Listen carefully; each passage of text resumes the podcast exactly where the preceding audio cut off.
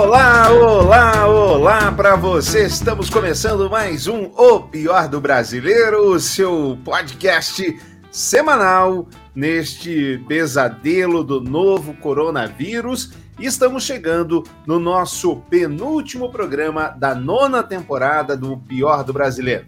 Semana que vem nós não temos episódio devido a uma comemoração importante, a uma comemoração de veras popular. Ele até fez o sinal para eu não falar nada, mas vou falar. Aniversário do Jason vai estar comemorando com a sua patroa num cruzeiro marítimo exclusivo ali, é, é, né, mais íntimo.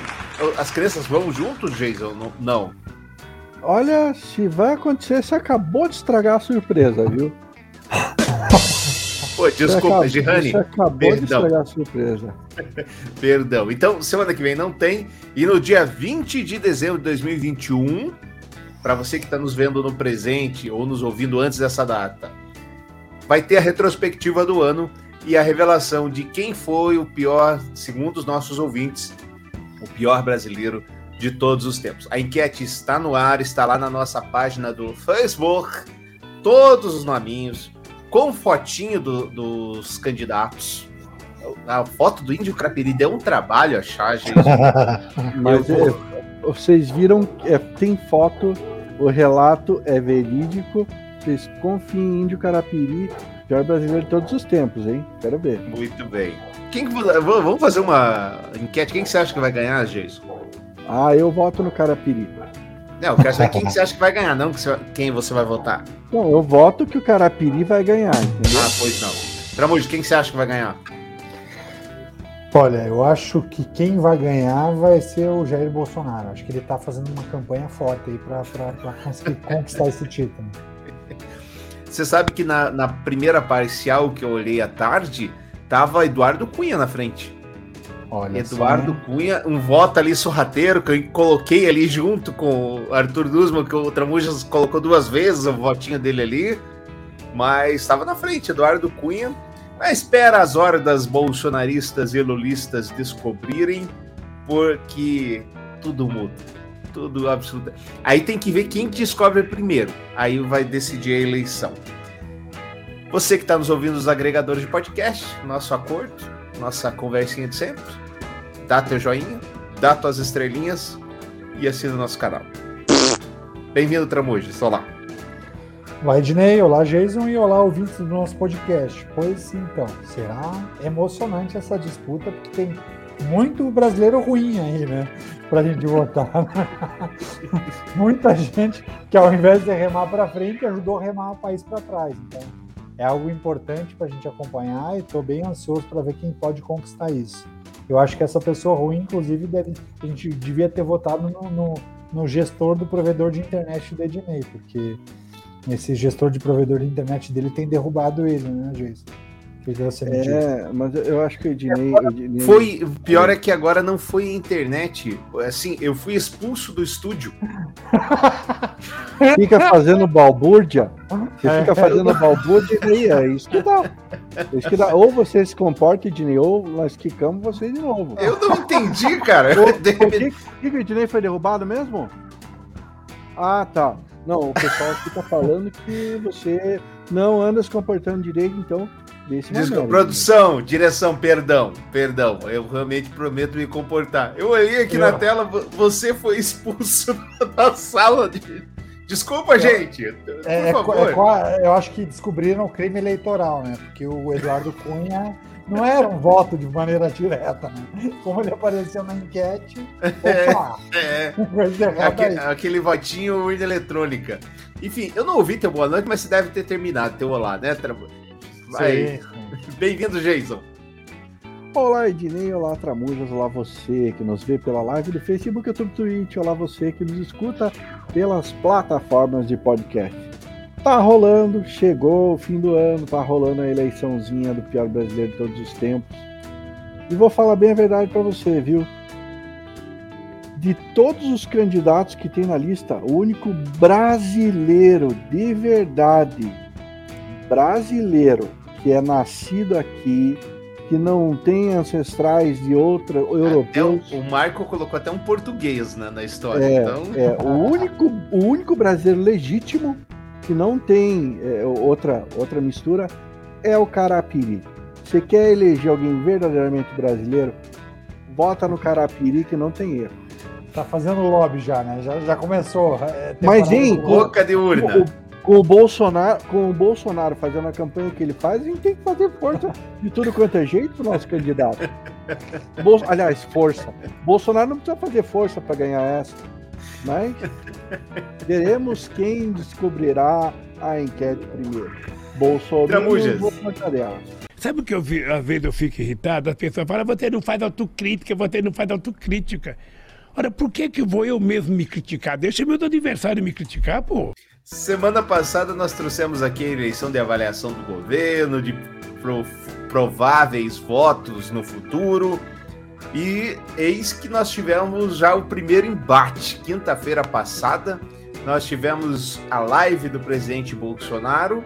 Se em simultâneo nós tivemos o ex-presidente Lula, alguns diriam ex-presidiário, e ambos estariam certos, para o podcast. Como é que é o nome do podcast? Pode Esqueci pá. o nome. Pode, pode pá. pá. Pode pá, perdão. E foi uma surra, hein? Foi um negócio absurdo. O que, que aconteceu? Então, parecia o Felipão treinando o Bolsonaro, né? Então, dá para se dizer que foi, foi, um, foi, um, foi um remember do 7 a 1 né? Porque o Bolsonaro teve pouco mais de 100 mil pessoas acompanhando a live dele, enquanto o Lula ao vivo tinham mais de 4 milhões de pessoas, até hoje de manhã já estava com mais de 6 milhões de, de visualizações a live. Calma e... lá, bem da verdade, foi um pouco mais de 80 mil simultâneo para o Bolsonaro e um pouco mais de 350 mil simultâneo para o Lula no podcast. Isso simultâneo, quer dizer, maior, nesse, momento, por exemplo, a gente está com três aqui, mas a gente está com seis pessoas acompanhando online. Então é quase isso. Mas se você somar, agora você pega o podcast de quinta até agora, ele já está com 6 milhões, já tinha de ah, manhã sim. mais de 6 milhões de visualizações, enquanto o Bolsonaro estava com torno de 120 mil visualizações. Então a surra é homérica, né? E o Bolsonaro, nessa live que, que, que, que ele estava levando uma goleada do Lula, quem ele estava combatendo de maneira veemente era o Sérgio Moro, seu ex ministro da Justiça, e seu ex-cabo eleitoral que ajudou a elegê-lo presidente da República. Então foi bem interessante. Vai mostrar o que, vai, que vem pela frente em 2022. E o que, que temos dos melhores momentos? Conte alguma, algumas coisas assim de suma importância que o presidente falou. Por exemplo, ele estava criticando as construtoras por não fazerem uma sacada para as pessoas. Como é que é essa história? Para que, que as pessoas precisam de sacada, Tramujas?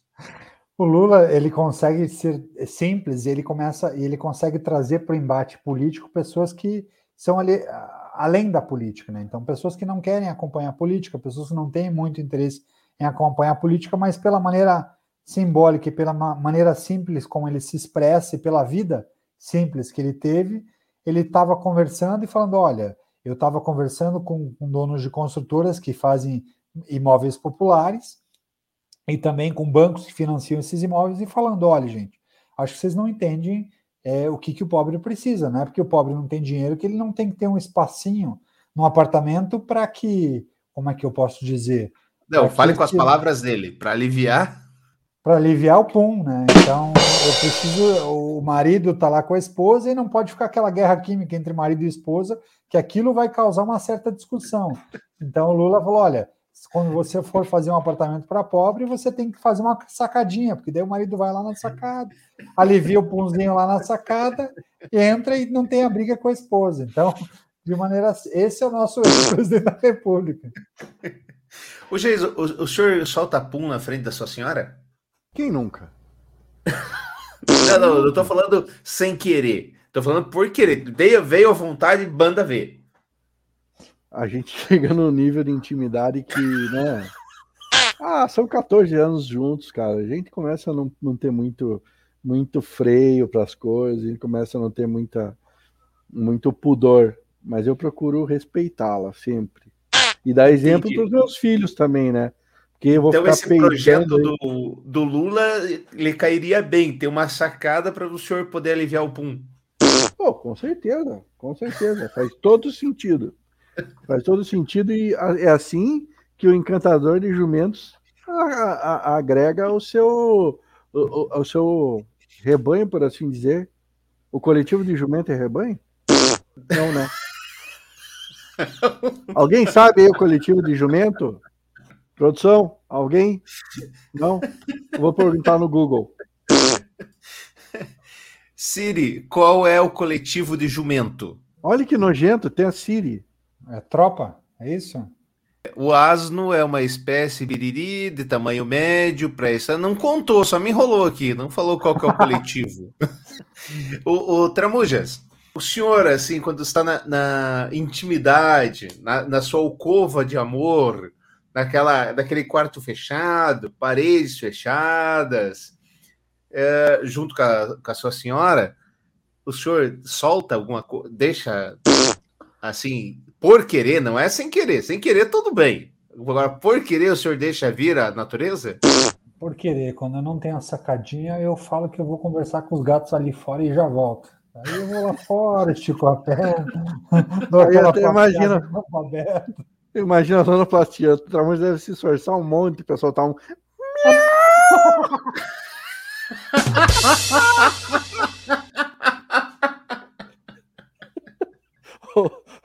Ao invés de dar uma tossida, né? Então faltam. Mas, mas, sabe, sabe, Jesus, que meu pai, meu pai era um, um exímio contador de piadas, né? E aí ele contava uma piada muito boa, que era o namorado e a namorada sobre um banquinho da praça, sentados no banquinho da praça e o cachorro embaixo né, do banquinho. E aí o casal ali namorando no banquinho da praça, de repente vinha aquele cheiro de pum, né? E o cara, obviamente, olhava pro cachorro e falava, Dick, culpando o cachorro, né? Uma vez, duas vezes, na Ai, terceira cachorro. vez, na terceira vez, o, o a namorada é, não aguentou mais e falou assim: Ô Dick, sai aí de baixo antes que ele cague em cima de você.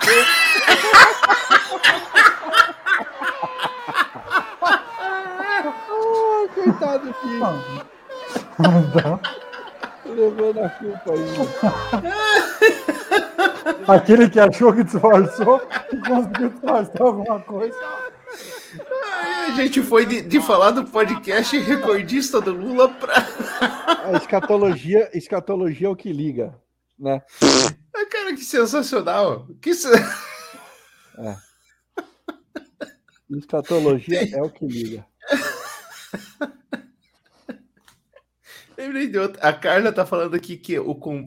é tropa ou comboio, viu, gente? Tropa ou comboio, é. Então, o, o encantador de jumentos tem que conversar direito com a sua tropa. E, e que outra maneira a não ser falando a linguagem? Eu não sei. Entendem? Eu adorei a. a... Eu não, jamais pensei a sacada com essa, com essa finalidade. Acho que. Ok. É. Mas volta, Trabujo. O que mais que ele falou lá de importante? Tiveram, tiveram vários momentos é, que, que mostram que, que o ex-presidente, apesar de toda a dificuldade que ele teve e a maneira como, como, como ele lidou com algumas questões que talvez se ele tivesse agido de outra forma teria tido mais sucesso, inclusive na questão da, da sucessão dele em relação a Dilma, mas o ex-presidente, pela simplicidade dele, ele consegue é, mudar é, um paradigma e mostrar também a questão do da, da acusação de, da roubalheira, por exemplo. Ele, ele deu um exemplo muito interessante quando, quando o rapaz perguntou sobre o roubo no governo petista. Para ele, ele, da mesma forma como ele explicava é, como ele foi educado para não roubar e como ele respeitava a mãe dele, ele trazia na história a história simples que ele teve de vida. Ele falou assim: Eu, com 12 anos, nunca tinha comido um chiclete, eu não lembro exatamente a idade. E ele trabalhava numa venda de um tio dele que tinha chicletes. Ele falou: por vezes eu pensei em roubar os chicletes dessa vendinha para poder comer, para experimentar os chicletes, porque goma de mascar é uma coisa legal e eu nunca tinha tido a sensação de comer os chicletes. E aí ele fala: toda vez que eu pensava, eu lembrava na minha mãe, na educação que eu tinha, tive da minha mãe e no medo que eu tinha de decepcionar minha mãe.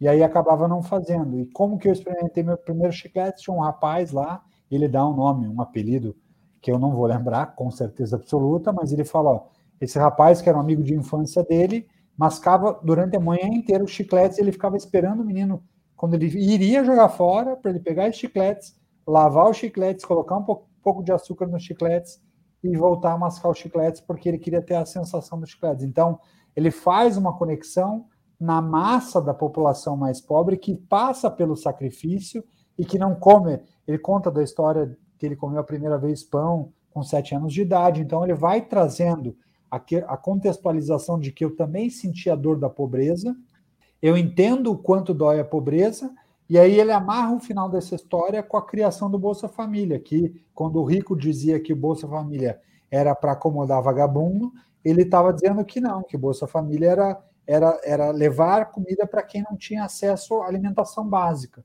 e que a partir dali ela poderia, sim, estar tá mais tranquila para dar o próximo passo em relação ao, ao seu desenvolvimento social. Então, é, a maneira simples como ele contextualiza, ela, ela muda bastante o conceito de um presidente nosso atual que é totalmente antipático à sociedade e principalmente antipático ao pobre, né? Ao mesmo tempo que o Bolsonaro traz várias questões da extrema direita, você vê na fala dele que ele não conhece a dor do pobre, que ele que não entende é, o grau da pobreza de, de fato, o que precisa ser feito quando tem os movimentos de bolsa do auxílio emergencial, ele não se movimenta, ele quer mandar as pessoas para casa sem salário, depois ele quer dar um auxílio de 200 reais, vem o Congresso e aumenta para 600, daí interrompe o auxílio. Então, mostra claramente a distância entre as duas figuras e, por todas as mazelas do governo petista, o petista conseguiu criar um burburinho muito forte é, nas pessoas que estão extra-política, rompendo um pouco a bolha, inclusive, de quem é extrema esquerda. Então, é, foi interessante a, o movimento e, e do, do, do, podcast, porque mostra que as pessoas sim querem ouvir uma outra visão além do que está sendo apresentado hoje e que foi vendido como uma nova política. Eu fui xingado, porque não. O, tem gente pegando dinheiro do Botafogo e colocando dentadura, mas e daí? O cara precisa colocar dentadura para comer, pô. É interessante porque, Jason, esse talvez, todo esse relato que o Tramujas tenha feito, seja um dos motivos para que as pessoas votem no Lula como o pior brasileiro de todos os tempos. Porque um homem dessa estipe, com essa sensibilidade popular, com essa coisa de viver a vida de verdade, a vida que acontece fora do, dos muros de Brasília, chegar lá e submeter o país ao que ele submeteu é uma traição, é uma coisa horrenda e ainda que se prove que ele é a pessoa mais sacrossanta do mundo, mais santo, como é que ele falava? Eu sou a alma mais honesta do Brasil, né? Alguma coisa, não tem ninguém nesse país mais honesto que eu. É, ele se aliou com a pior estirpe da política. Ou eu tô falando groselha, Jason? Alguma semelhança com alguém que está no poder hoje? na verdade, na verdade verdadeira, vocês me perdoem o, o comentário chulo, mas é, é, lá vem, lá vem. É, é a melhor maneira de, de, de, explicitar o que vai acontecer ano que vem. Muda o tamanho e o calibre da pirolha. Muda o tamanho e o calibre. Mas, mas não é da mamadeira dessa vez. Não, não, não, não. A pirolha, pirolha. Ok mas o bumbum vai ser sempre do povo. Entra político, sai político, é tudo a mesma coisa. Bolsonaro vai fazer a nova política. E vai nada, vai nada. É Antes mentira. de falar, é, não, é mentira. É, é, não, não, tem, é, não tem esse negócio de, de toma lá da cá, vou, vou acabar com isso. O centrão é horrível, é um câncer para o país. Tá lá. Hoje ele fala, eu sou o centrão. Então, Cara. Eu sempre fui do Centrão, tá ok? Eu sempre fui do Centrão. Ah, eu não sei por que, que é, é pejorativamente chamado assim, mas é. Sem ele você não faz nada no país, tá certo? Tá ok? Você não, não, não consegue passar nada se não for por eles, a grande maioria. Então, pode ter certeza. Se for Lula, ele vai fazer o mesmo jogo que o Bolsonaro faz. Só que, vamos, vamos ser bem sinceros, o Lula tem um, um olhar mais carinhoso para com os mais necessitados, bem ao contrário do Bolsonaro. Mas vai continuar o mesmo tomar lá da cá, vai continuar mesmo o jogo de interesse, vai continuar o mesmo é, pouca farinha meu pirão primeiro. Então não tem, não tem. E esse negócio de terceira via também, se entrar a, a tal da terceira via, seja ela quem for, eu, eu, não, eu, eu já perdi a esperança. Já perdi a esperança. Só que eu ainda prefiro, eu ainda prefiro o incerto do que o que já deu errado antes. R uma vez, tudo bem, ok. R a segunda vez, o erro. É, é a primeira vez, o erro é do outro. R a segunda vez, o erro é teu agora. Aí você vai ter que pagar. Então vamos aprender, vamos aprender, galera. Por favor, vamos começar a ter um pouquinho mais de, de noção, de senso. Com você quero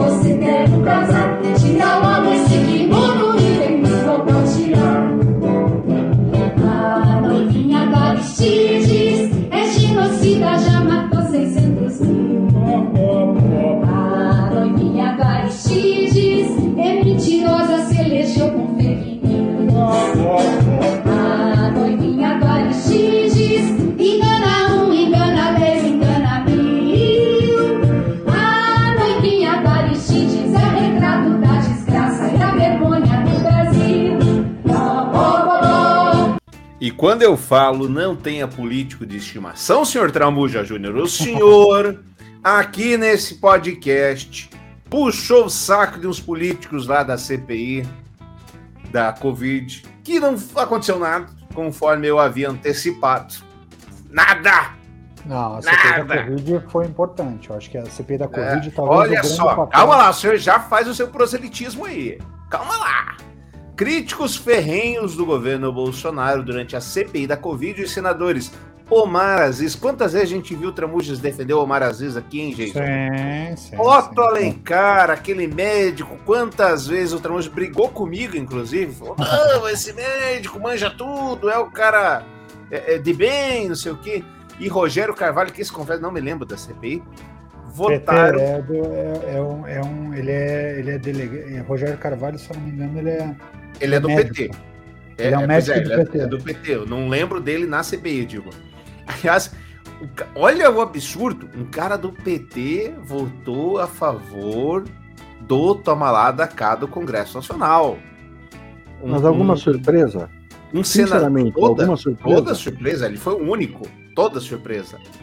Curiosamente, até nomes que defendiam o Bolsonaro da CPI acabaram votando contra ou se ausentando da votação para não votar contra a orientação de seus partidos, como o senador Eduardo Girão, que votou não, e o senador Marcos Duval, do Podemos, que não votou nessa segunda-feira. Meu querido Tramujas, o senhor, velho de guerra, o senhor, já dono dos maiores prostíbulos da política brasileira, frequentador dessas casas de, mal, de malfeitos, cair nessa do Omar Aziz, cair nessa do Otto Alencar, pô, Tramujas, se defenda. Shame on you.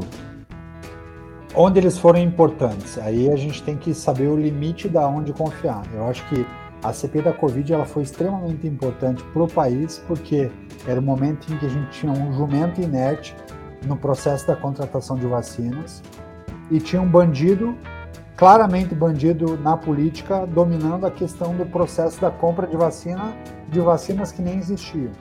Então, o Ricardo Barros, que era o ex-ministro da Saúde, que tinha todos os atalhos para pegar o dinheiro público de maneira desonesta, como ele conhece bem os atalhos. Tá enrolando, hein? Tá enrolando. De levar o dinheiro público, estava ali com a mão no jarro e o presidente da República, Jair Bolsonaro, não queria comprar vacina e estava enrolando a compra de vacinas. Então, a partir da CPI, da maneira como a CPI foi estruturada, é que o governo foi obrigado a se mexer na contratação de vacinas e fez as assinaturas tanto com o Butantan quanto com, com, com a própria Pfizer. Então, acho que sim, teve seu mérito foi importante.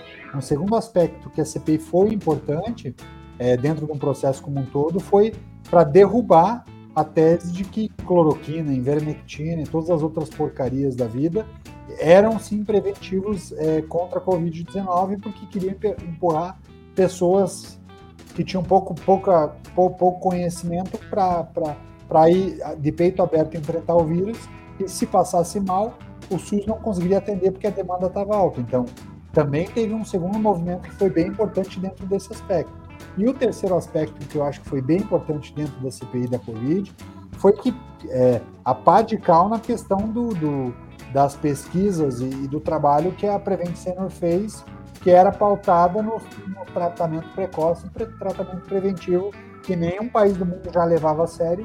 E o Brasil, sob a bandeira do presidente Jair Bolsonaro e sobre a bandeira de alguns canalhas que estavam lá para assaltar os cofres públicos, estava levantando de que funcionava assim, que tinha que ir adiante, que tem que encher de cloroquina, tem que ter um estoque milionário de cloroquina, vão mandar para casa cloroquina e deixa morrer quando ninguém está vendo. Inclusive adulterando prontuário médico para fingir que as mortes não eram de Covid. Então acho que esse foi um marco da CPI e acredito sim que foi bem importante dentro do processo como um todo. Agora, para além da CPI, infelizmente, esses políticos se provaram ser o que boa parte da camada política no Brasil é. é quando, quando o holofote está tá em cima, ele, ele acaba tra trabalhando em prol do, do, do, geral e porque foi, foi importante para eles, mas quando sai do holofote, essas raposas acabam tra trabalhando como elas sempre trabalharam. É uma pena, eu realmente me decepcionei com esses políticos, mas é nada que, que que, que, que, não, que me deixe chocado, porque faz parte do modus operandi do cenário político.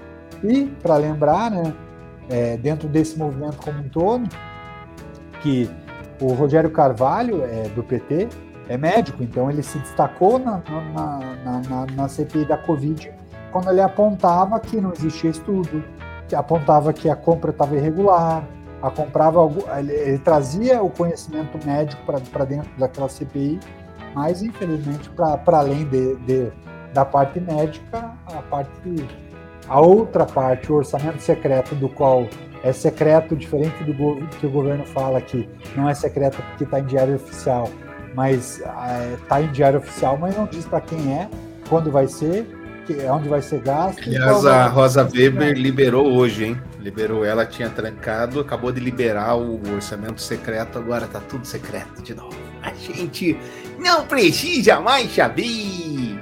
Jason, no final ele acabou se entregando, ele admitindo um pouco de culpa, né? Mas deu uma enrolada boa. Deu uma enrolada ótima. Agora, assim, a, a, pizza foi inventada na Itália, mas o brasileiro, o brasileiro aperfeiçoou.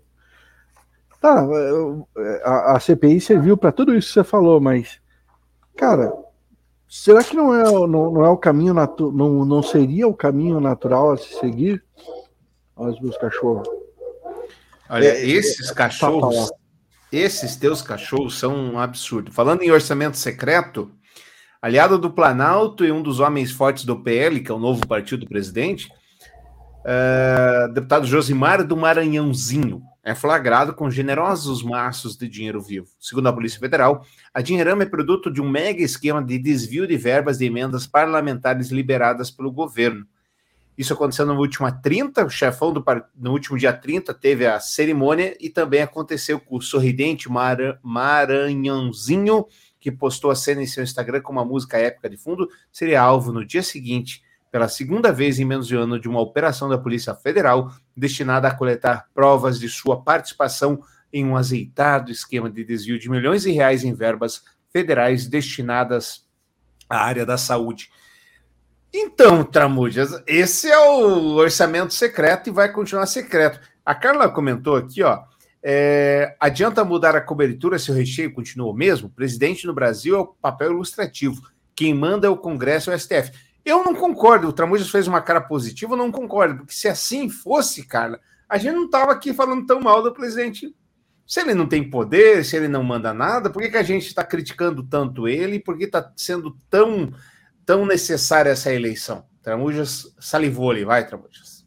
É, eu, eu diria que o presidente é, tem uma divisão clara no país, que é a questão do o presidente ser o presidente do executivo, o STF é, é o fiel, é o árbitro é quem diz se a regra está dentro do, do, do, do, que a Constituição permite ou não, e o legislativo tem, tem um processo legal para trabalha com as leis para que viabilize a política e o desenvolvimento do país. Então, são definições claras e funções claras. Qual que é o problema, na minha opinião? É um pouco diferente do que a Carla está falando, porque no Brasil, o presidente da República ele tem superpoderes, né? Então, o presidente da República aqui no Brasil, ele, ele, ele, é, ele é muito maior do que. Um do pouquinho, que Tramujas. No... Recebemos aqui o um e-mail. Jurandir Neves. Vocês estão com inveja das pernas do Lula. Por isso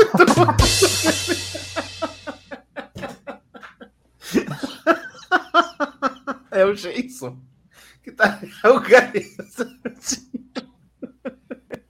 Não só das pernas, a barba, aquela barba vistosa, cheia também. Olha, é, vê se não é motivo para ter inveja, cara.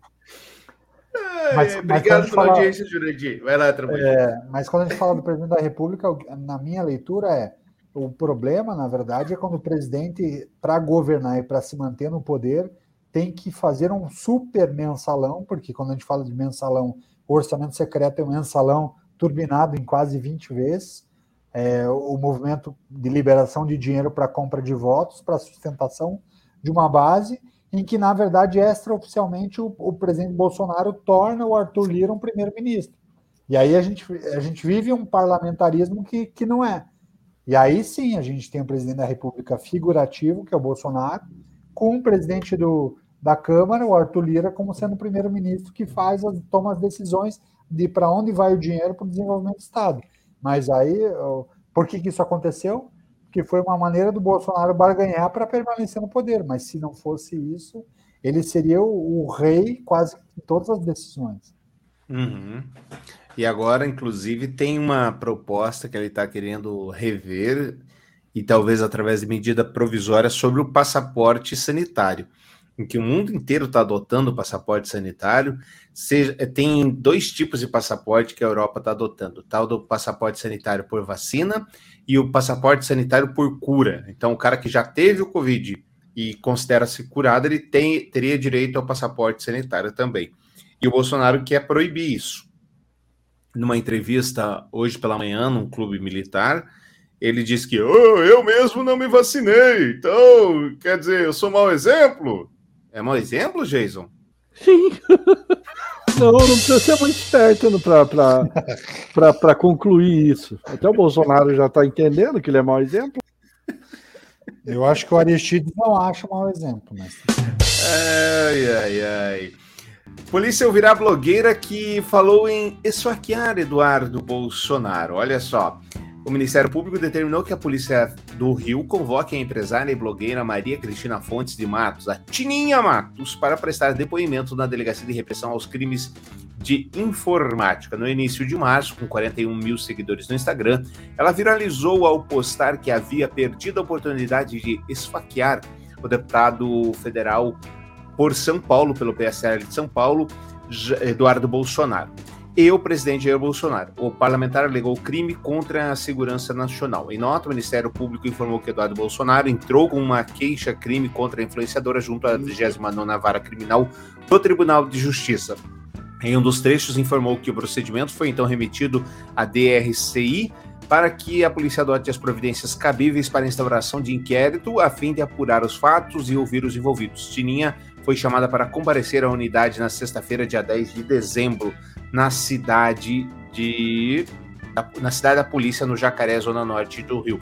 Procurada, Polícia Civil Tininha ainda não se manifestaram matéria do Metrópolis. Bem feito, né? Porque a gente critica tanto o pessoal que ataca STF, que ataca o pessoal. Quem faz o contrário, força da lei da mesma maneira. Inclusive, se ela tivesse falado isso contra um ministro do STF, estaria presa também? É preciso é, ter dois pesos e duas medidas iguais, não separadas, né, Tramojusta? Exato, acho que está corretíssimo. E com o Daniel Silveira, que é aquele deputado que ficou Chorão. preso no Rio de Janeiro, o Fortão Chorão lá, que ficou chorando, ficou preso no Rio de Janeiro é porque ele que, disse que queria espancar o ministro do STF. Uhum. Então, é, isso é incitar violência, isso é usar do, do, do teu espaço do, do teu poder de fala para fazer com que mais pessoas, instigar pessoas a fazerem algo que está errado. Eu acho que está corretíssimo, por mais que seja contra o Eduardo Bolsonaro, que fosse contra o presidente Bolsonaro, que fosse contra os filhos, que fosse contra os laranjas do Bolsonaro, acho que isso não é um processo saudável e não, não é algo que, que, que deva acontecer com ninguém. Jason, agora eu quero ouvir a sua opinião sobre este tema, mais um tema que a Corregedoria da Polícia está envolvida. Equipes da Corregedoria da Polícia Militar de São Paulo foram acionadas no dia 12 de novembro para tentar resolver um mistério bastante incomum.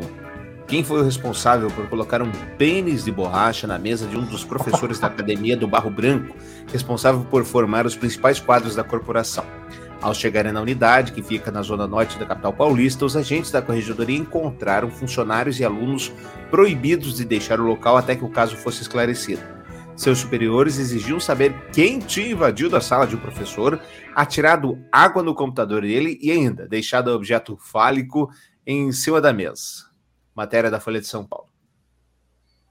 Olha, rapaz, esse cara se superou. Quem, o autor aí do, do, do- desse Katsu de borracha aí, eh, ele, ele apavorou. Eu, o máximo que eu fiz quando eu estava no segundo, no primeiro grau, a minha traquinagem maior foi passar super bonde no corrimão da escola. Não tô dando, não tô dando ideia, crianças. Você passou super bonde. No, qual que era o objetivo? Qual que era a ideia? Ah, eu queria, eu queria fazer alguma coisa que que entrasse para os anais do colégio. E Entendi. Acabou entrando Acab- pro seu anal. acabou entrando no meu. Você roubou minha piada, Ednei. Você roubou minha piada, Ednei. Ah, perdeu Desculpa. todo efeito. Você jogou, você jogou a bola, eu fui obrigado. Não teve, filho. Tive, Né? que, tive que cortar. Que ideia absurda. E Você, Tramontina, uma traquinagem, não? Não, a gente tinha, né, quinta, sexta série, quem levantava era, era no isso daí, no medianeira, a carteira era era aquela carteira de madeira em que era a, ca- a parte da escrivaninha mais a cadeira junto. E a cadeira levantava. Então as traquinagens. Medianeiro, para quem não sabe, do outro lugar, dos outros lugares do Brasil, é um colégio tradicional aqui de Curitiba. Tá. Católico, colégio católico, cristão católico. Isso. Aí eu, quando você levantava para buscar prova ou falar com o professor e quando voltava, você tinha que prestar atenção para ver se ou a tua carteira, sua cadeira estava levantada ou se não tinha cola ali na cadeira. Porque a ideia era que. Mas que- você que era você vítima, então? levantasse.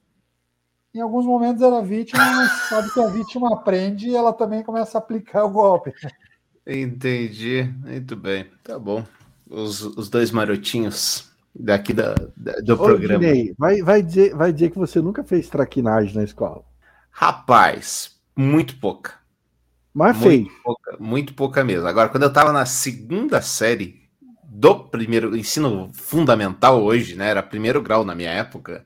Na eu época. achei, eu achei lá no, no lixo de casa, meu pai tinha jogado um monte de cartão de visita fora. Cartão que trocou o telefone, sei lá por quê. Eu escrevi atrás: Gangue do Terror. Se precisar de ajuda, nos procure. Preço: um doce de amendoim. E aí, o que que era? É, eu contratava um piada quinta série. Então, quando os menos favorecidos precisavam ser protegidos, eles vinham, pagavam um doce de amendoim, do qual eu ficava com a metade, e dava outra metade pro piada quinta série, que dava uns tabefe no cara que estava atormentando uh, os amiguinhos. Olha só, Ednei, Ednei é, perdeu, Ednei perdeu a oportunidade de, de entrar para o ramo de, de monitoramento e segurança particular ali. É quadrilha vocação, mesmo, é hein? é. milícia, milícia. Olha, olha só, Ednei, miliciano primário, hein? É, miliciano no primário. Olha ah, E aí acabou que, o, acabou que o rapaz mudou de escola, daí acabou meu negócio. Não teve jeito. E eles brigavam com a professora. Professora, ele fica. Bom, esse assunto para outro programa. Vamos para frente.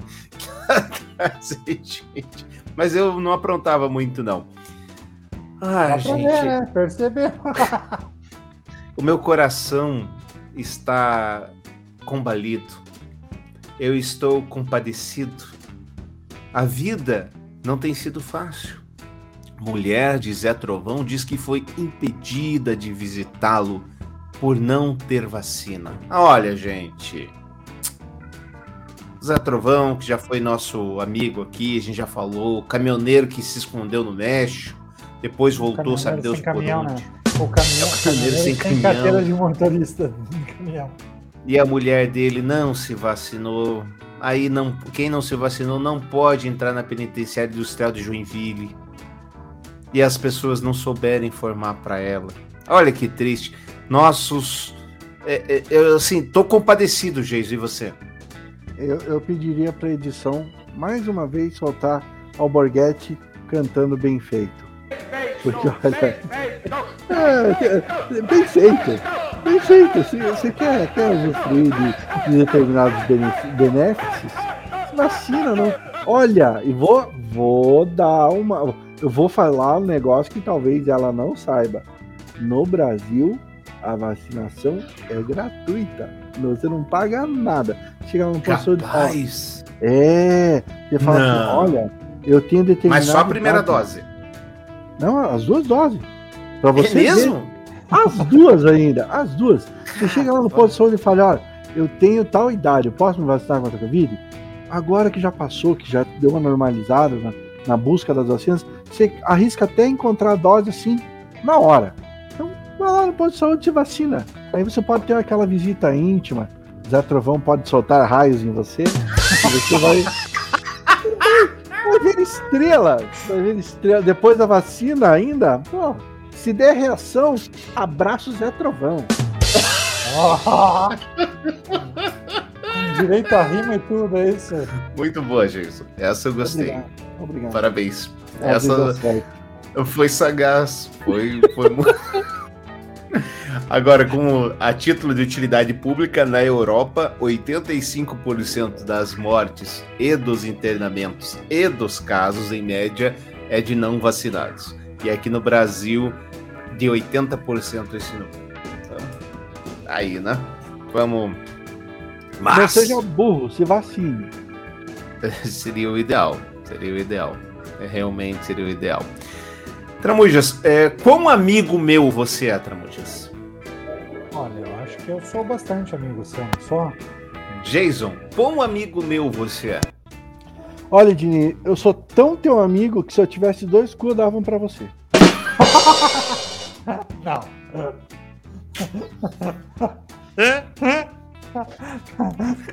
É verdade. Eu não chego nesse nível, obrigado. Se eu tivesse dois, eu dava um pra você. Obrigado pela deferência. Sempre as ordens, tamo junto. Ai, ai, ai. Vocês seriam meus amigos a ponto de jovens tiram cadáver de amigo de caixão e levam para dar um último passeio de moto pelo bairro. Olha que beleza, cara. Um grupo de tirou o corpo do amigo do caixão, O carro aconteceu em Porto Viejo, no Equador, na última segunda-feira. Porto Viejo. Porto Viejo. Obrigado, Jason. Segundo a mídia local, os parentes do falecido marchavam para enterrar o cadáver quando foram interceptados pelos amigos do jovem morto. De acordo com Televisa News, o grupo de jovens abriu o caixão no meio da rua e, diante de olhos da família do falecido, choravam pelo amigo e tiraram de dentro uma, da urna. O momento foi capturado em vídeo e postado nas redes sociais. Eric Cedenho Mendes teve- tinha 21 anos e morreu vítima de tiros quando se dirigia ao funeral do outro amigo falecido. Tô rindo, mas é com respeito. Com respeito. Porra, desculpa, Eric. Foi mal. Os jovens montaram o cadáver de Eric em uma motocicleta e o levaram para dar um passeio pelo bairro de El Farão. Aqui no Brasil, eu lembro que, Posso passar o vídeo? que tinha. Não, não vamos, porque no podcast não tem vídeo, então vamos seguir. É, aqui no Brasil teve o cara que tirou o, o cidadão da urna para ele fazer o último gol, lembra? Nós trouxemos essa notícia aqui. Esse é aquele tempo que você faltava, Tramonjos. Por isso que você não lembra. Eles tiraram o cara do caixão para o amigo fazer o último gol. Daí seguraram ele chutaram. Vocês É, é, são eu meus amigos a esse ponto, Jason? Eu, eu vi o vídeo e é triste. Eu não faria isso com você porque eu sou tão teu amigo que eu acho que eu deixaria você descansar depois dessa. É, não, não, Pra quem. não. Eu, vi- eu vi o vídeo, eu vi o vídeo e é chocante. Sabe, sabe assim aqueles bonecos de Judas que, que- que- que a criançada faz? Não ria, Tramujas. Não, mas é, cara, é, é mórbido, mórbido, pesado. O, o, o cadáver lá parecia um boneco de Judas. Aí, tipo, eles colocaram. Tinha o, o, o motoqueiro, né? Guiando lá a moto. Colocaram o falecido atrás do motoqueiro e atrás do falecido veio um outro cara fazendo um sanduíche de falecido. Cara, e aí vamos dar uma volta. Cortando giro pelo bairro. Porque, tipo, se, se alguém não tiver prestando atenção e não ver essa cena mórbida, vamos cortar giro pra pessoa olhar, ver. Aliás, cortar giro é coisa de retardado, viu? É, você vai cortando giro pra pessoa se obrigar a olhar, ver quem é o retardado que tá cortando giro e ver dois, três caras numa moto, sendo que o do meio tá morto. Então, Ô, Eric, eu, desculpa. Ednei, eu, sou, eu sou, sou muito seu amigo, Ednei, eu não faria um negócio desse com você. Não, não, não faz sentido, não, não faz o menor Não. sentido. Menor, nada. Meu Deus do céu. O ser humano não tem mais jeito. É, Tramujas, qual foi o seu almoço hoje? Almoço hoje, arroz, feijão, salada. Aonde? Aonde, senhor Cobel? Em casa. Em casa. Geiso, qual foi o seu almoço hoje? O meu almoço hoje foi um almoço de um prato francês muito conhecido é, nas, nas segundas-feiras na casa dos brasileiros, Eu, eu É. comi esse aí também hoje. sobredonté. Sei. É, na verdade, eu menti, eu menti, eu comi o japonês, que é o soborô. Soborô. Sim. Ah, então, é, é- é basicamente a mesma coisa. É que nós somos todos frescos.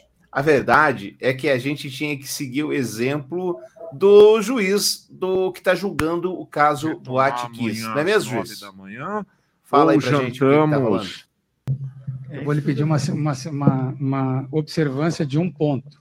Quando a gente, nós que somos das partes, quando nós precisamos nos deslocar para fazer alimentação, a gente, eu, por exemplo, eu preciso levar as pessoas até o Barra, que é onde a gente está fazendo a alimentação, e lá eu não vou para locais, locais públicos, a gente está fazendo uma locação, uma, um, num local reservado. Mas o deslocamento de ida e volta, ele praticamente come o tempo dos 40 minutos que o senhor tem dado, 45. Então, eu sei que o senhor tem pressa, eu sei que o processo urge, mas é difícil imaginar que a gente vai conseguir fazer no mesmo tempo que os senhores que vão aqui e voltam. Eu, Entende? eu, eu sei, eu não quero E eu, ser. e eu- e eu não estou sozinho nisso, nós somos sei. todos, né? Tudo bem, doutor Jado, mas de verdade, eu não quero. Agora, agora eu, vou, eu vou dar a palavra para os jurados resolverem, ou, ou vou falar com eles lá e depois vem anuncio para não ter constrangimento. Não quero fazer proselitismo aqui, porque eu não sou melhor do que ninguém. Mas repito, estão com bancada de três ou quatro profissionais ali. Tem seis, sete, ali tem.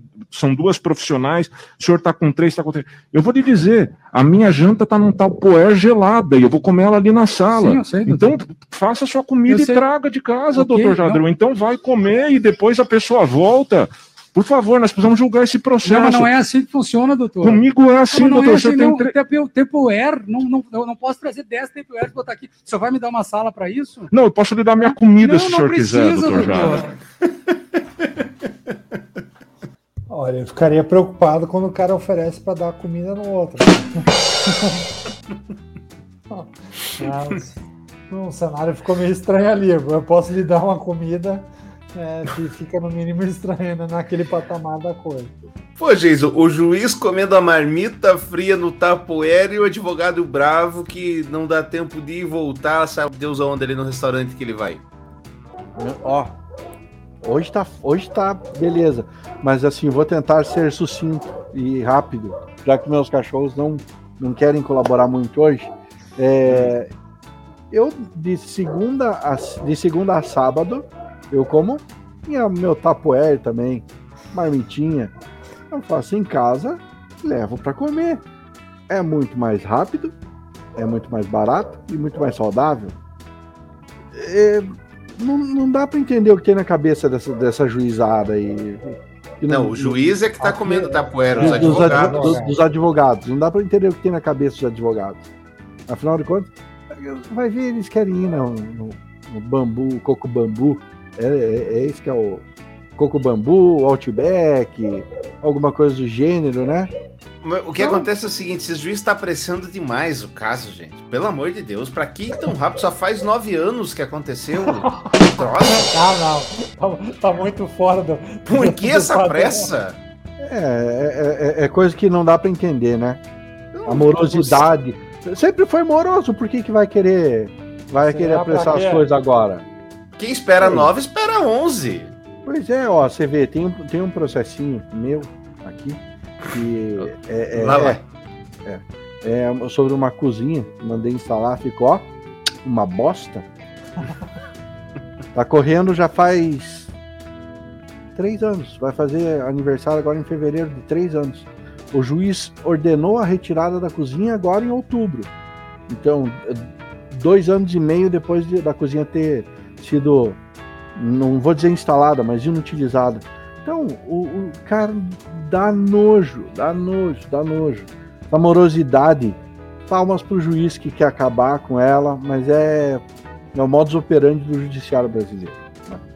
Tá aí um tema que eu jamais pensei que eu fosse ver, mas a gente tá vendo tanta coisa hoje em dia. Olha só, que lindo. Mulher processa médico da mãe. Prestem atenção para que o senhor e a senhora que estejam me ouvindo, ou o senhor e a senhora que não tem o sexo definido, enfim. é, como é que é quando não tem sexo definido, Jason? Todos? Todos, para que todos prestem atenção. Mulher processa médico da mãe por permitir o próprio nascimento. Entenderam, né? A mulher processa o médico da mãe porque ele permitiu que ela nascesse e ganha milhões de libras em danos. Jovem sofre de defeito congênito e alega que médico aconselhou sua mãe de forma equivocada. Isso aconteceu no Reino Unido foi vitoriosa em uma ação judicial depois de ter processado o médico da sua mãe. O motivo? Ela disse que nunca deveria ter nascido e o especialista permitiu seu nascimento. Eve Tombs, de 20 anos, é uma estrela do hipismo na Inglaterra. Fiz aqui, coisa triste, né? Como é que na- deixaram nascer estrela do hipismo? E lançou o caso histórico de concepção errada contra o médico da mãe. A jovem sofre de espinha bífida, nunca ouvi falar até ler essa matéria, que é um defeito congênito que ocorre quando os ossos da coluna não se formam completamente. Na maioria das vezes, isso ocorre no início da gravidez. Uma moça muito bonita, inclusive, está aqui.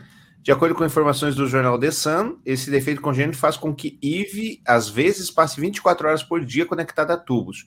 Ela decidiu levar o Dr. Philip Mitchell ao tribunal por não aconselhar adequadamente sua mãe enquanto ela estava grávida. Segundo Eve, o Dr. Mitchell precisava ter dito para sua mãe que ela precisava ter tomado suplementos de ácido fólico para minimizar os efeitos da espinha bífida. Se isso tivesse acontecido, a gravidez teria sido adiada e, consequentemente, a jovem nunca teria nascido.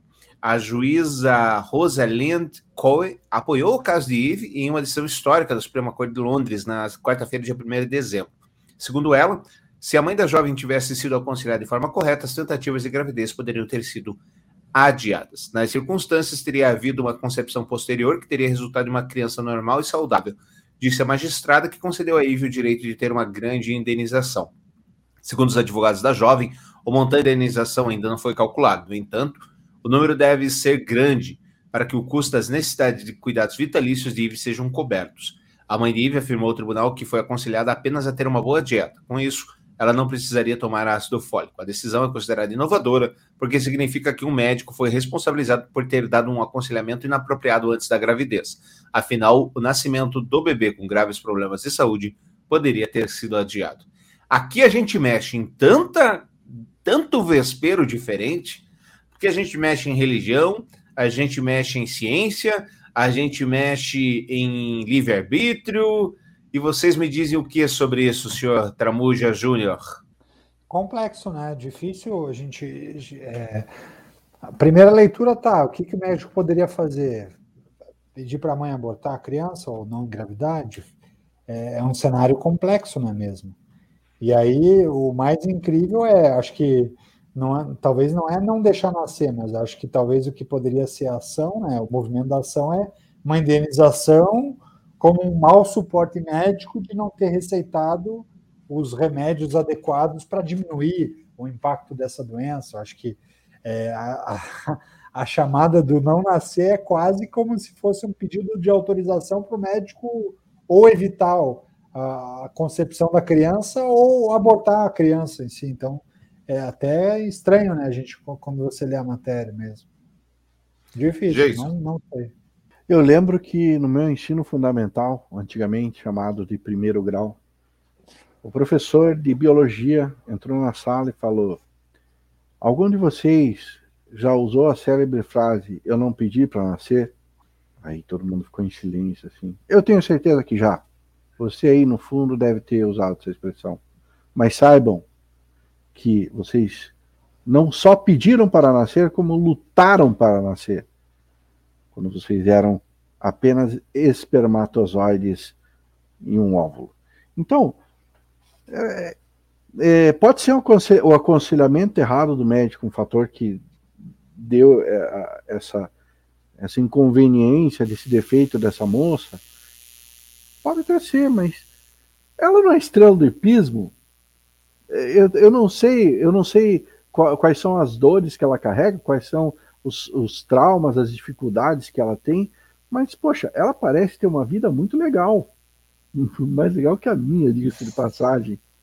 Então, não sei se é motivo para tanto, né? E não sei se a justiça, nesse caso, está sendo tão justa assim. É, no mínimo, complexo. Eu realmente. É um como você falou, é mexendo num vespeiro. E um, é um vespeiro, vespeiro bem total. perigoso completamente, um, um vespeiro completo. Mas a princípio ela tem uma vida que tantas outras pessoas que não tinham aconselhamento nenhum estão tendo, com mais, mais ou menos dificuldade. Tem tanto médico que não viu um provável defeito congênito que aconselhou a pessoa a seguir em frente com a sua gravidez e as pessoas estão aí vendo, sofrendo, sendo felizes, sendo tristes. Tem, tem um cara que é coaching nos Estados Unidos, apesar de eu odiar esse conceito, de não gostar da palavra coaching e no, da função do coaching, mas tem um cara que ele, ele, é, ele, ele, dá, ele dá palestras de motivacionais, assim. O cara tem um defeito congênito que ele não te, simplesmente não tem as duas pernas e tem dois cotoquinhos nos braços. Ele é o cotoco, mas ele dá palestras motivacionais falando que a vida dele, apesar de ter todas as limitações, é maravilhosa e que ele busca alegria e felicidade em cada dia que ele vive. Poxa vida, essa menina é estrela de pismo e tá achando ruim de estar tá viva. Poxa, é, é, é controverso, no mínimo. No mínimo, no mínimo. Essa semana bombou uh, o rapaz que não tem os dois braços e tem um defeito nas pernas que se tornou programador. Não sei se vocês viram esse caso. Aqui no ele Brasil. Digita, ele digita com, com o auxílio de uma. é tipo um lápis adaptado que ele vai com a boca ele vai digitando. É incrível. Então, acho um tanto quanto exagerado. Olha a coincidência aqui. Polícia Federal exonera a delegada da Interpol que atuou em ordem de prisão de blogueiro bolsonarista. Dominique de Castro Oliveira é a terceira pessoa que perde o cargo após atuar no processo de extradição de Alan dos Santos. Tudo uma grande coincidência, não acha, Tramujas? As coincidências desse governo são coincidências tão incríveis que, que, que elas convergem para que a solução seja a que o mito deseja. Né? Então, o Alan dos Santos, como ele é um apoiador do governo e é um pseudo-jornalista, né? ele é um cara que, é, não por não formação jornalística, até porque ele é filósofo e ele, ele se autodenomina jornalista, mas eu acho que a essência da, do, do, não jornalismo está no não se basear nos fatos. Né? O compromisso do jornalismo é com o fato. Se você faz qualquer outra coisa que pareça jornalismo, mas não amarra no fato, você pode ser um historiador, você pode ser, ser um contador de história, você pode ser uma série de outras coisas. Normalmente você é um panfleteiro. Muitas vezes você é um panfleteiro. Então, o Alan dos Santos basicamente é um filósofo panfleteiro, mas que assina e baba o ovo do atual presidente da República, e por babar bem o ovo do presidente da República, ele merece toda pompa e circunstância para ser protegido. E é isso que está acontecendo. Coincidência, Jason?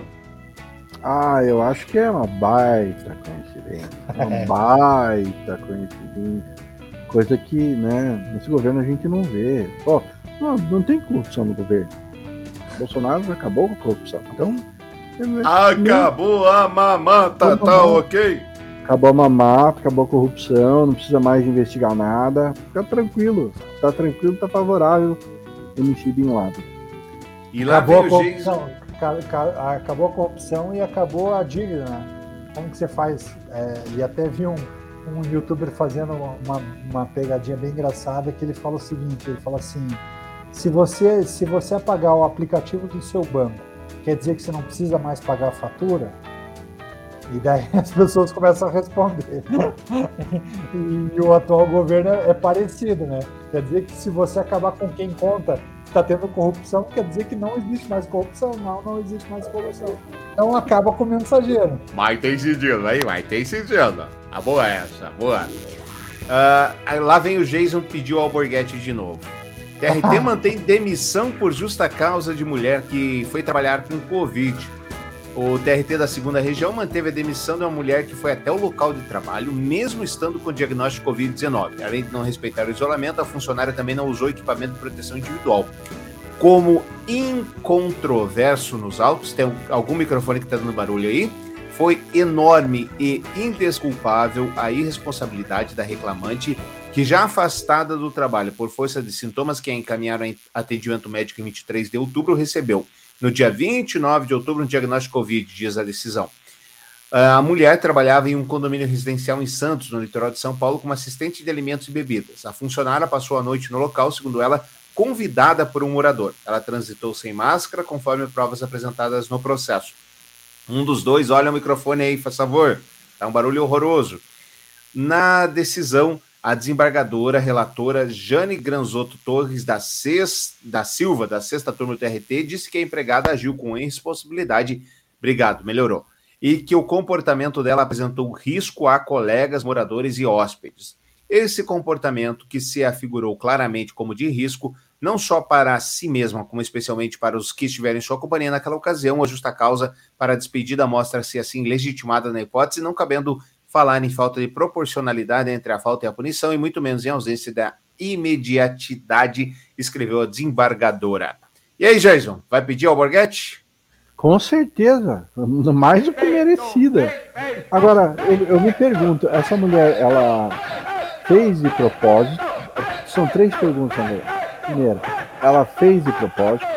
Sim. Segunda, ela fez porque gosta de trabalhar? Não, porque ela, ela passou a noite na casa de um morador.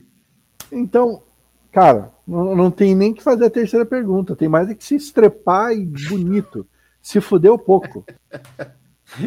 o Jason tá com a boca calibrada hoje. Hoje tá. É, é, é, é o dia foi ameno hoje. Então tem que, hum. eu tenho que descontar.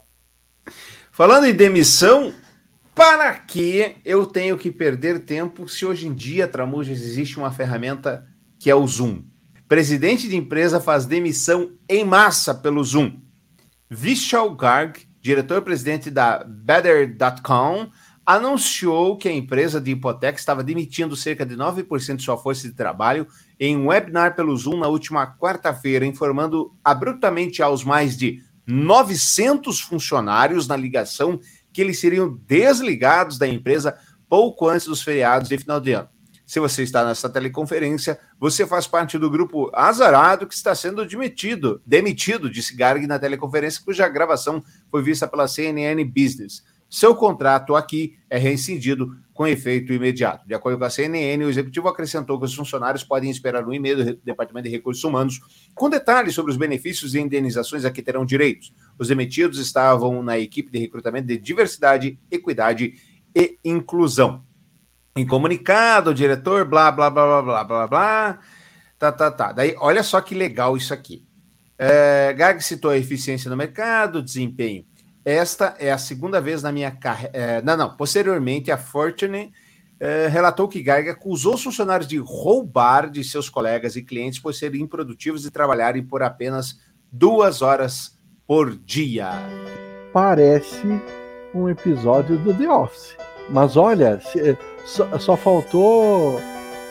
Só faltou a musiquinha lá do, pianinho. Só faltou. E, e esse Vichal aí, ele, ele é perfeitamente o Michael Scott, cara. Mas você sabe que eu concordo muito com essa. com essa. Não com a atitude dele, evidentemente, mas com essa frase de que quem, quando você não trabalha, você está roubando dos seus colegas e dos seus clientes e da própria empresa, evidentemente. Porque a partir mas... do momento que você se compromete em fazer algo, tá comprometido. Mas como é que você vai não. generalizar isso aí? Não. Será que era é, todo mundo? Acabei de falar, não concordo com o contexto que ele fez, mas com a frase em si. Líder negacionista italiano diz que vai se vacinar após quase ir para o UTI com a Covid-19. Lorenzo Damiano, de 56 anos, teria contraído a Covid-19 durante uma viagem que fez a cidade de Medio... Como é que lê isso aqui? Você que é italiano, Geis, lê ele. Medjugorje. Medjugorje. Na... Mas não é nada a ver com o italiano, pra ser na Bósnia. Então, pera, é que eu falei, eu falei com o meu sotaque italiano. Vou falar agora com o meu sotaque mo... é, o meu sotaque bósnio. É. Medjugorje. na Bósnia e Herzegovina. Medjugorje. Alborguete de novo, Jason? Opa, Alborguete. Mas olha, você tem que. Uh, fala pro, o editor, fala pro editor lá pra colocar um botãozinho de atalho no, do Alborguete. Porque nessa pandemia a gente vai ver muito disso. A gente fingindo a pandemia assim. Que, se Deus quiser, essa desgraça acaba logo. A gente é. vai ter muita gente que, que, que, você vai ter vontade de gritar plenos pulmões. Bem feito! Bem feito! Bem feito! E tem mais que estrepar mesmo, né? Eu não sei se a gente vai trazer para pauta isso, mas vocês sabem que o, o caso que entrou no país, aqui no Brasil, da variante Omicron, são de dois brasileiros que moravam na África do Sul e que. Dois pasmem, pastores. É, não estavam vacinados. Ah, que surpresa, hein? Né? Que surpresa. Para dar oi. Diz esposa que sentou no colo de desembargador durante sessão virtual. Em comentário nas redes sociais, Aline Depierre disse que estava lanchando após chegar do trabalho e não havia qualquer conotação em momento íntimo exposto durante a audiência online. Após ser flagrada sentando no colo do marido durante sessão da Justiça do Distrito Federal, mulher do desembargador João Egmont Leôncio Lopes, tem até nome de rico, né? Afirmou por meio das redes sociais que não havia qualquer conotação. Viu o vídeo, Jason? Esse eu não vi. Não viu, Jason? Puxa esse vida, esse, esse se perdeu. O, o, o, vale a pena ver. Os desembargadores, eles estão saidinhos, né? Semana passada nós trouxemos um que queria distribuir a loira, não sei para quem, e assim ia. Sua a cabeça. morena vai para não sei quem, a loira vai para não sei quem, e aí o outro vai ter que dormir na casinha do cachorro. É. oh, o áudio do Tramujas voltou. Oi, Tramujas. Voltou, lá, lá. Então, ainda bem que era, que era esposa, né? Olha lá, tá lá o desembargador, ele dá uma ida para trás com a cadeira. Chega a, a mulher. do Zé da Medalha? Zé da Medalha. A mulher comendo. Olha lá. Oi! Oi, sentou. Isso. Daí o cara dá aquela pegadinha ali.